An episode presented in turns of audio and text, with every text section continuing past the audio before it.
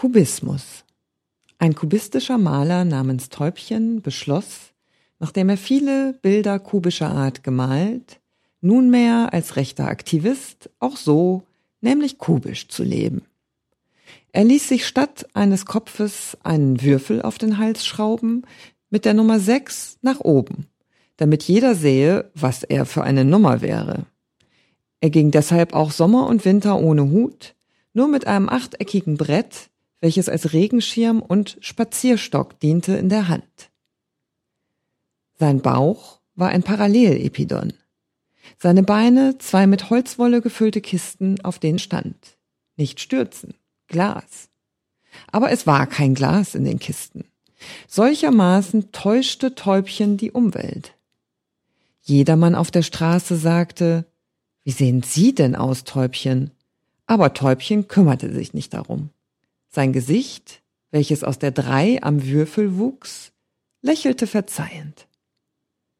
Jeder ehrliche Mensch müsste nach seiner optisch-seelischen Anschauung leben. Dann wäre weniger Lüge in der Welt. Täubchen hatte unzweifelhaft recht, was ihn nur noch mehr gegen die Torheit der übrigen Menschen, die ihn missverstanden oder missverstehen wollten, aufbrachte. Eines Tages stürzte das Haus über Täubchen zusammen. Es stürzte kubisch, in Würfeln und Blöcken, infolge eines Erdbebens.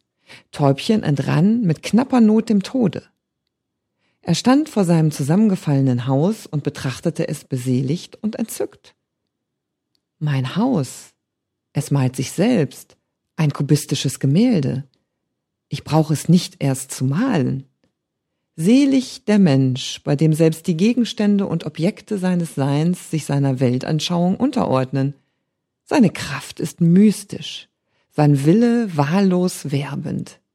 Das Ding an sich entdingt sich und wird sein.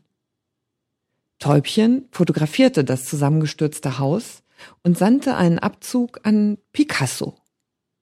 Picasso schickte seine Visitenkarte zurück. In der Ecke links stand PPC. Täubchen war selig.